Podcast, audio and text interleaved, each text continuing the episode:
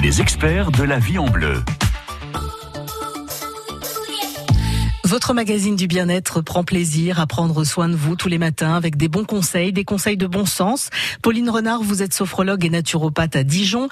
Quand on veut faire attention à ce qu'on mange pour rester le plus longtemps possible en bonne santé, on consomme régulièrement ce qu'on appelle les légumineuses. On a déjà eu l'occasion d'en parler avec vous, mais j'aimerais bien ce matin que vous nous expliquiez comment les cuisiner et surtout qu'est-ce qu'elles nous apportent. Oui, alors les légumineuses euh, nous apportent déjà des protéines. C'est une source de protéines végétales intéressante qui peut très bien remplacer des protéines animales comme la viande, le poisson ou les œufs. C'est ce que les végétariens du coup vont utiliser euh, le plus souvent pour éviter des carences. Exactement. Donc ils vont utiliser les légumineuses et les associer à des céréales pour avoir une source de protéines complète parce qu'en fait la légumineuse seule euh, n'est pas une source de protéines complète.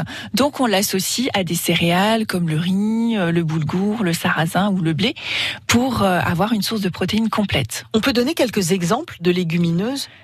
Il y en a beaucoup. On a toutes les lentilles euh, vertes, brunes, blondes, les lentilles corail, euh, les pois chiches, les pois cassés, euh, les fèves, euh, également le soja qui est une légumineuse. donc ça nous laisse toute une multitude d'options et on a vraiment de quoi se faire plaisir en cuisine avec ces légumineuses. Éviter les surcuissons de toute façon, mais ça on le dit, c'est même valable aussi pour les légumes et pour pour tout finalement y compris pour les légumineuses. On imagine qu'il faut les cuire très longtemps, euh, mais en fait, euh, en les faisant tremper une nuit, euh, on peut très bien ensuite les faire cuire à la vapeur une dizaine de minutes pour des lentilles. Le fait de les faire tremper, c'est très important parce que les légumineuses comportent des substances indigestes. En les faisant tremper, puis en les rinçant après, on va se débarrasser de ces substances ah oui, indigestes. On garde surtout pas l'eau pour mettre dans sa casserole pour les cuire, d'accord Non, non, on va vraiment éliminer cette cette eau et puis on va avoir du coup une légumineuse qui va être beaucoup plus digestes. Et on peut également les faire germer pour les rendre plus digestes.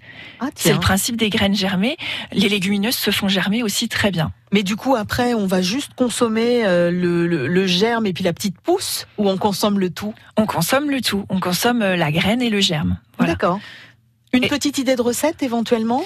Alors, que diriez-vous d'un bourguignon de haricots rouges? Ah oui, ah bah j'aime bien l'idée, tiens. Alors, dans cette dans cette recette-là, on remplace euh, le bœuf par euh, des haricots rouges. Donc, euh, dans une cocotte, on va mettre les carottes coupées en rondelles à revenir avec un oignon émincé, du thym, du laurier, un clou de girofle, et on va verser le vin rouge avec l'eau, comme un bourguignon classique. On porte à ébullition, on sale, on ajoute les haricots et on va laisser cuire cuire doucement euh, avec un couvert pendant 45 minutes environ à feu doux. Ah oui, on laisse pas cuire pendant 4 heures euh, sur un coin de feu comme le bourguignon. Il faut quand même conserver euh, les, les vertus du haricot. Exactement, donc 45 minutes suffiront. À tester en tout cas cette recette de bourguignon de haricots rouges. Tous les jours, quelques légumineuses dans l'alimentation et vous allez vous faire du bien au quotidien. Tous les conseils de nos experts sont à retrouver sur francebleu.fr. France Bleu Bourgogne. France Bleu.